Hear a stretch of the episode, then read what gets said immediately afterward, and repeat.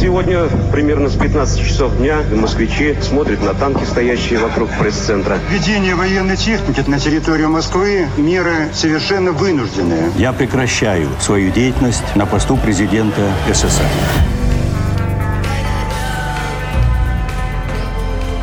Тридцать лет без СССР. Мой 1991 год. Я должен был пойти на Мехмат МГУ, а так как не было костюма, пошел в армию, в Можайку. Ну, не на что было покупать. Ну, так было. Без денег плохо. Бедность, конечно, не порог, но никуда не денешься, потому что есть нужно каждый день. А еще покупать одежду, машину, квартиру. Еще хорошо бы дома, а потом бесконечность. Кредиты, проценты, товары. Правда, говорят, что за деньги нельзя купить дружбу. Не верьте. Можно. Если вы богаты, все захотят с вами дружить. Если еще и знамениты, умножьте список друзей на два. С деньгами вы самый умный, красивый, талантливый, обаятельный, самый лучший человек на свете. Но если у вас нет денег, не расстраивайтесь.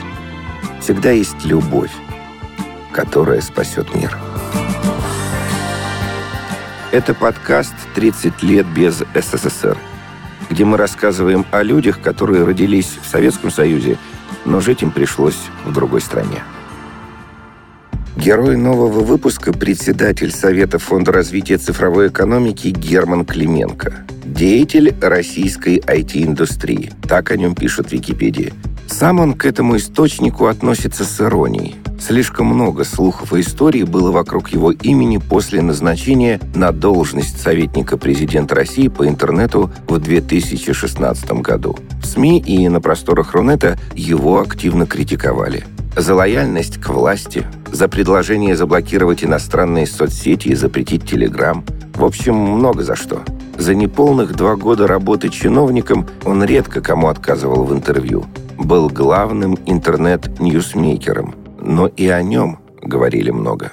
Это вина нашего интернета. По большому счету мы создали мир без права на забытие. Да? Ну, вот когда-то существовало право, вы закончили школу, вы могли бы убежать в другой город, ну, изменить поведение. Да? Вот в школе там, вы были неудачником, вы приехали в новое место, у вас есть чувство юмора, да? то есть появились новые правила. Потом после института можно было уехать в другой город. То есть два-три раза можно было переписать свою жизнь. Да? И потом, когда одноклассники встречались, все удивлялись, как это чмо смогло вырасти там, снизу до начальников. А когда у нас появились ВКонтакте, когда у нас появились Фейсбучки, человек, который приезжает в какое-то место, и у него нет следов интернетовских, он подозрителен. А если вы не можете создать профиль, я знаю ряд компаний, которые, если нет профиля у человека, вот помните, были истории, что вот не следите в интернете, за вами будут следить работодатели. Я всегда mm-hmm. говорю, что закончится ровно тем, что если у вас нет следа, вас просто не возьмут на работу, потому что вы подозрительны. То есть произошла такая история, что прошлое вдруг стало в онлайне. Да? То есть нет прошлого больше. И то, что yeah. человек написал в 2001 году или в 2010 году, и оно стало незаконным в 2016 году, ну, вроде как-то вот... То есть римское право, оно всю жизнь, вот тысячелетиями формировалось. Да? И там как бы одна из основ это нельзя там ужесточать наказание. Закон имеет обратные силы. И вдруг в наше время закон стал иметь обратную силу, потому что виртуальные действия стали реальными. Вот внезапно, да, то есть распространение информации. А ваша жизнь в 90-е, ну, получается, ребенком, студентом, она была тяжелая? Как вы можете охарактеризовать? У меня матушка детдомовка, и, соответственно, в те времена, знаете, у нас там есть легенда, например, что социализм, коммунизм заботился о детях. Да, на самом деле их запихивали в колхозы, паспорта не отдавали. У меня матушка через все это проходила. Она бегунком убежала в Москву без паспорта, ее здесь приняли. Много разных скандалов, она с трудом попала в училище электронной техники. И понятно, что детдомовка выстраивает свою жизнь, все как обычно. Бараки завода ЗИЛ с мужем, недовольные родители мужем, которые не хотели, чтобы он женился на детдомовке. Ну да, завод помогал. Мало кто помнит, вот матушка мне рассказала, что если бы не Хрущев, который считал, что социализм будет достижим, был период времени, год-два в Москве, когда вы могли прийти в блин, классические были блины или закусочные, и квашеная капуста и хлеб были бесплатны. Людей, которые это помнят, очень мало. Матушка мне сказала, если бы не это, она бы не пережила. Там, ну, наверное, пережила бы, конечно. Но это вот все было как раз в 66-е, 65-е годы, когда я родился. Понятно, что семья была не очень богатая, хотя матушка карьеру делала, и она у нее была на уровне, тогда это был Промстройбанк СССР, она была членом правления Промстройбанка СССР. Ну, наверное, сравнительно с сегодняшним днем. Это где-то на уровне Грефа. А зарплата была 220 рублей. А взяток она не брала. И папа алкоголя, который все пропил в свое время, ЛТП, и, соответственно, долги. Я должен был пойти на мехмат МГУ, а так как не было костюма, пошел в армию, в Можайку. Ну, не на что было покупать. Ну, так было, понимаете. А костюм так был важен? А в чем поступать? А в чем вообще тогда поступали? Это так было ну, важно? Надо было купить джинсы, рубашки какие-то, еще что-то. И потом пять лет жить на шее у матери. Мы тогда жили как-то как раз, только еле расплатились с КВП, то есть, соответственно, последние два года школы. Там я и спортом-то во многом занимался, потому что тогда я занимался современным пятиборьем. Там давали талон на питание и давали спортивные костюмы. То есть точно не золотая молодежь, вот прям совсем. Хотя вроде матушка была чиновников высокопоставленных, да, но там надо было либо встраиваться в систему. То есть единственный плюс от системы было то, что обед был в Стройбанке СССР для начальников 11.50, и там кормили хорошо. А в 12 для всего народа было чуть хуже. Ну, такие какие-то странные воспоминания. Нельзя сказать, что это было здорово. Но в армию пошел именно потому, что не хватало ресурсов жить дома. А там и одежду дают, и есть где поспать. Вы не поверите, да? То есть, когда стало понятно, что в МГУ ну, были какие-то там истории, задачники с канаве, там все отрешали. В общем, надо было поступать. Стало понятно, что, ну, во-первых, в однокомнатной квартире, знаете, мама у меня тоже с характером не лучшим. Было уже и так понятно, что надо куда-то уходить. А в Москве же не давали общежитие, если ты москвич. Я там свою матушку, конечно, очень люблю, но вместе, знаете, как вот, чем дальше, вот я когда потом попал служить на Камчатку, там просто отношения были совершенно шикарные. Ну, это, наверное, как у многих. И стало понятно, что, конечно, в Мехмат пойти можно, но там, на Мехмате, вы не можете потом по вечерам грузить овес или подрабатывать. Может быть, кому-то и удается, у меня не настолько великий подвиг, чтобы еще потом работать и как-то зарабатывать. Мехмат – это серьезная очень история. И я тогда, помнится, тогда опрашивал, и матушка тогда в стройбанке спрашивала всех, куда бы в армию сдаться, ну, чтобы там хотя бы была вычислительная техника. То есть я случайным образом выбрал военный институт имени Можайского, это космические войска, и вот туда-то как-то занесло. 90-е годы сегодня в тренде. Бедность, продукты по карточкам, одинаковая одежда. Об этом помнит сильно взрослая часть населения. Но и те уже ностальгируют по времени, когда все были молодые, веселые и танцевали под ласковый май. Для рожденных в 2000-е те годы совсем другая история. Модно сделать прическу а-ля 90-е, нарядиться в яркий пиджак с большими плечами и устроить вечеринку под советскую попсу. Одежда, музыка, слова – все то, что раньше казалось простым и в чем-то пошлым, сегодня поистерлось, забылось и вернулось в новом свете. Та реальность и история исчезли. Остались веселые картинки. Ну, а первая ваша подработка все-таки во сколько лет случилась? В школе решал задачи за деньги. Одноклассником? Да.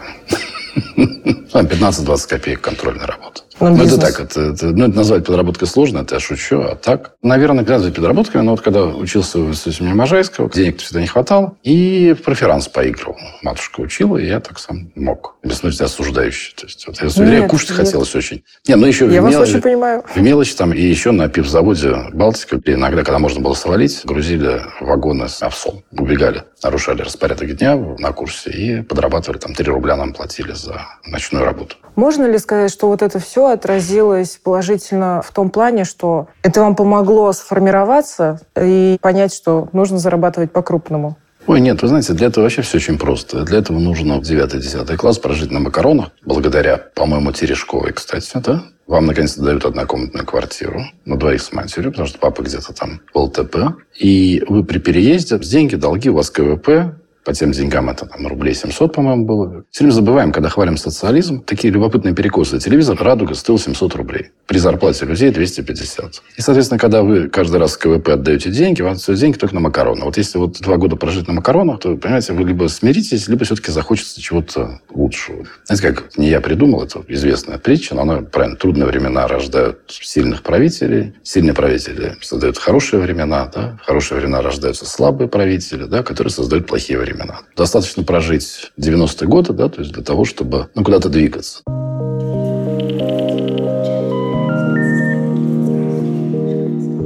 Бизнес-то я вообще пошел из других соображений. Я вообще никогда не собирался в бизнесе. Я в Можайке занимался наукой, и диплом у меня назывался «Лям до исчисления теории предикатов в методах оценки космической обстановки». Была такая история. Это самому сейчас страшно произносить, но важно то, что если бы Родина хотя бы, когда мы были кадровыми офицерами уже, да, и служили, если бы денег было хотя бы достаточно для того, чтобы жить можно было, то есть всегда же есть какой-то низ, после которого уже человек психует. Я думаю, я никогда бы не ушел в коммерцию, потому что не получал удовольствия от коммерции. Я и сейчас собственно говоря, как бизнесмен. Я, наверное, не самый плохой исполнитель. Мне проще работать, знаете, как термин, на чужие деньги. Когда ты просто наемщик, то есть когда тебе платят хорошо, это уровень ответственности, понимаете? Более того, есть главный секрет бизнесменов. Как правило, они живут в большинстве своем меньше, чем живут их сотрудники, которые на самом деле делают деньги. У меня масса знакомых бизнесменов, которые платят много-много кому, и он вроде бы заработал много, да, и потом туда же внутрь вложил. Все, что я тогда хотел, это заниматься наукой. Это искусственный интеллект. Как раз когда говорят про зиму искусственного интеллекта, мы тогда были, наверное, авторитетнее по искусственному интеллекту в России, чем на Западе во многом. Несмотря на все парадоксально. Просто теория была хороша, практики не хватало, не было железа. Но вот представьте себе, там 83-85 года, это же когда было. И идут защиты диссертации, идет какие-то разработки в распознавании речи, в распознавании языков. Вот то, что сейчас мы потребляем. То есть такой был легкий фальстарт. Причем, если бы государство поддерживало это все, все эти 40 лет, мы бы вышли бы и сейчас хорошо. Да? Но мы же, к сожалению, за вот время развала всех растеряли, все ученые ушли, там, не знаю, строить дома, а уж дальше, когда все строят дома, то оттуда не вернуться уже. В СССР заниматься наукой считалось престижно и модно. Оказавшись в научном институте или университете, выпускник вуза попадал в определенную среду, где была стабильная работа, финансирование от государства и бонусы в виде квартиры со временем и отдыха по путевкам. И, конечно, интересная работа.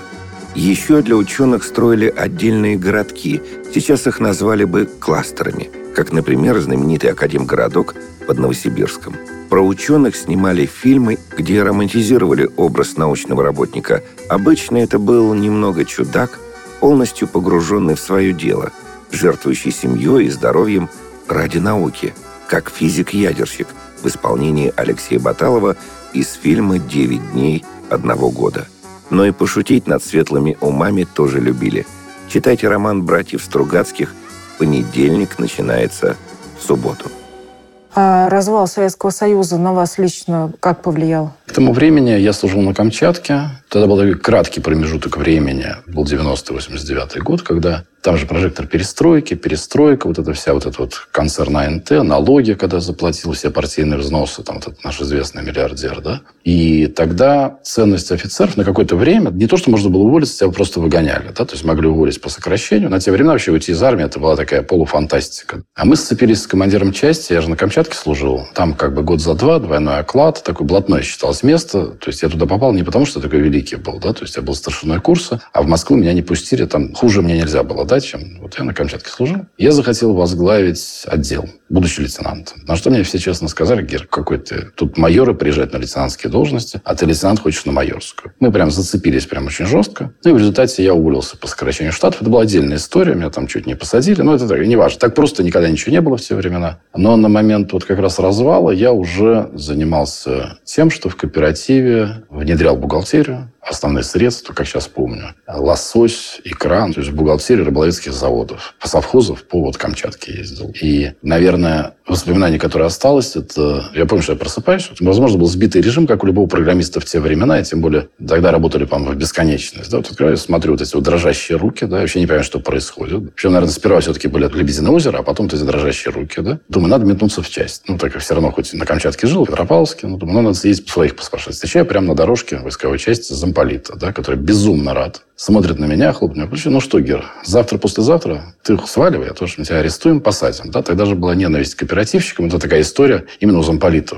Мы же разрушали всю эту историю. Он потом через полгода стал священником, надо дать должное. И точно так же активно, как зазывал всех родину любить, потом расстреливались кооператоров, точно так же стал всех звать вступать в ряды церкви. Не знаю, где он сейчас. Но, наверное, у меня как-то всегда так было эмоционально насыщен день, и у меня всегда было бесконечное количество каких-то идей. То есть я на это как-то смотрел шуточно все, да, то есть мне как-то не казалось это серьезным. То есть я не верил, что все это произойдет, потому что, ну, тут люди какие-то совершенно невнятные. Но сейчас, возможно, я бы испугался, потому что есть что терять, да, то есть здесь куча детей, там есть обязательства, есть родственники. А тогда это же надо всегда оценивать на психологию молодого человека. Ну вот как раз получается, начало 90-х, это вот, можно сказать, старт такой был для постройки бизнеса в России. Тогда можно было прийти, и так происходило в банковской системе. Вы приезжали в Центральный банк, где он сейчас находится, да, то есть в окошечко сдавали заявление о том, что вы хотите создать банк, и, по-моему, то ли 5, то ли 50 тысяч долларов, да, что-то в этом роде. Тогда квартира так стоила. То есть квартира стоила 5, по-моему, что-то такое очень разумное. И вы приезжали, вам выдавали лицензию.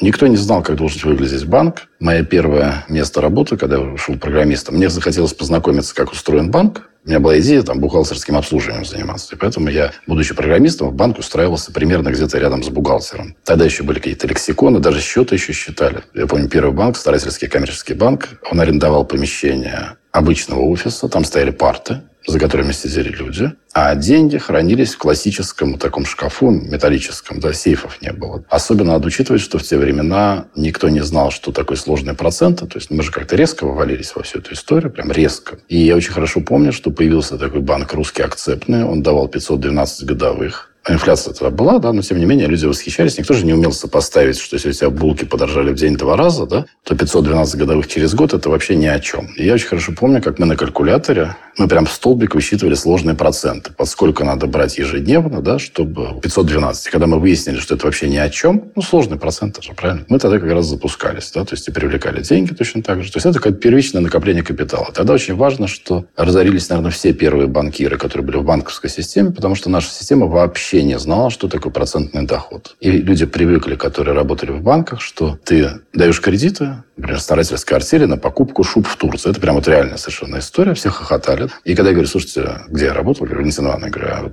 ну они же не вернут. Говорит, мы напишем в ЦБ письмо, что мы финансировали народное хозяйство, и нам погасят. То есть это стычка двух времен. Одно время, которое старое, привычное. И поэтому сейчас найти, вроде бы, казалось бы, времени немного. И у нас, по идее, все банкиры должны состоять из очень многих старых. Да? То есть у нас не должны были они пропасть все. Но их нет. Почему? Потому что они не пережили вот эту волну. А вам что помогло не пропасть вместе с этими банкирами, как по-вашему? Ну, во-первых, я не был банкиром. Во-вторых, можно, конечно, много слов придумывать, рассказывать, и почему, и где. Но самое лучшее объяснение, нужно вспомнить, собачье сердце, начало. Свезло так свезло, просто неописуемо свезло.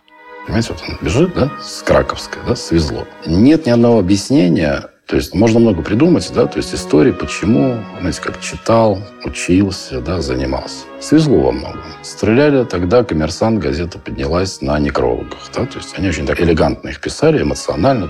Чувство юмора совпадало с обстановкой. Да? То есть черный юмор, это было прям... Ты открывал, там сегодня завалили представителя правления сельхозбанка какого-нибудь, да, или еще что-то. Времена, когда у каждой коммерческой палатки были свои бандиты. Да? Времена, когда у меня рождался сын, а я уже в банке работал. Да, вот. Ну, просто вот действительно мы очень много забыли. Самое почетное место тогда было продавец бананов. Извините. Это в каком году? В 90-х? 93-й, наверное, угу. какой-нибудь, 94-й. Продать бананов в киоске. Пожалуйста, ради бога. Бананы, амаретто, спирт-рояль, тушенка. Вот там было первичное накопление капитала. Свезло, что, наверное, я туда не пошел. Не однокурсники, а по можайке, кто туда пошел. Говорит, вот давай мы тебе самое лучшее было, это подарить точку. Я говорю, Гера, давай тебе подарим точку у Рижского вокзала. Ты будешь стоять, утром приходят две упаковки рояля, Люди идут по пути, покупают. На следующий день все четыре, да, потому что ценники. Все было вот так вот весело. Потом переходишь на тушенку. Потом всех перестреляли, правда. Я не знаю почему. Может быть, это какая-то, знаете, сыкливость повышенная. Не знаю, не готов здесь объяснить. Свезло. То есть, в принципе, соблазн был, но, знаете, какой-то какой момент времени ты э, то ли не доигрываешь, что происходит, неизвестно. Но ты в эту историю не попал. Есть такой позорный, наверное, один из самых позорных моментов Советского Союза – это табачный голод. Их много было, но вот для меня, как для курящего, это было вообще по-человечески обидно. И как раз я с Камчатки уезжал, это был мой последний визит в часть. И мне говорят, Союз же умирал сложно, долго, фрагментально. А часть была космическая, мы снабжались, как потом стало понятно, по категории А. То есть где-то уже все сдохло, а Камчатка еще жила. И Байконур еще же. Вот я захожу, и девушка смеется, а там передали в прожекторе перестройки, что в Москве люди покупают банки окурков. Мы прям реально стояли на переходах, вот здесь сейчас сверху бабушки, собирали где-то окурочки, и вы покупали банки окурков, трехлитровые, литровые, они каких-то денег стоили. В Москве в 90-е? Да, да, да, да, да, да. Ну, или считайте, мне, правда, еще 54 деменции урана, да, но вот так оно было. Вот. Но так как история, она связана, поэтому это точно было. Я, соответственно, мне чувство юмора было богато. Я, естественно, с Камчатки уезжаю с икрой, с рыбой. И говорю, ну ладно, а что у вас есть из сигарет? Мне говорят, у нас осталось тут, вот, нас сейчас ждет поставку. У меня потом вся часть проклинала год. Ждем поставку, должны прямо сейчас приехать. Беломорканал. Ну, такая здоровая коробочка вот такая вот, да. Я говорю, ну ладно, давайте я заберу хохма, повеселю мать. Ну, я даже у меня в голове не представлялось, что там так происходит. Да? Забираю эту коробку, приезжаю в Москву, прилетаю. И мне как-то, я думаю, сейчас посмеемся. Говорю, мать, смотри, какое счастье, я притащил вам. Там, мне говорят, что у вас в Москве полная задница. И вдруг матушка, ну, простите, плачет, говорит, господи, какое счастье.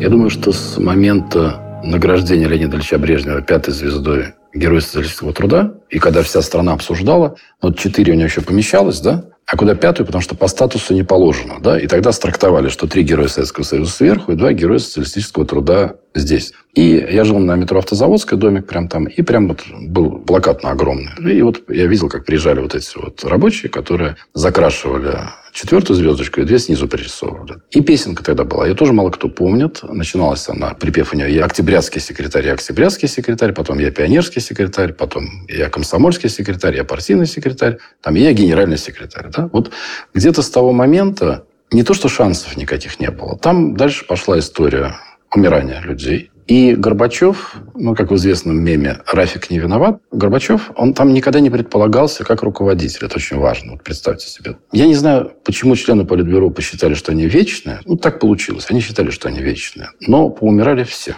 И Горбачев остался один – Какие можно предъявить претензии человека, у которого никогда не было опыта, который жил... Понимаете, вот мы сейчас можем определять Чубайсу, Гайдару. Вот этих я считаю, что они сделали все, что могли. Как бы к ним ни относились, да, просто они попали в те условия и в те обстоятельства, которые никто не готовил. То есть и дальше мы начинаем двигаться. Да, вот Горбачев, я даже не представляю себе, мог ли там оказаться вместо Горбачева кто-то другой? Нет. Физически нет. Там должен был оказаться абсолютно руководимый, абсолютно ведомый, абсолютно идейно-импотентный человек, который не способен ничего принимать решения. Но Горбачев оказался... То есть он там был, чай носил.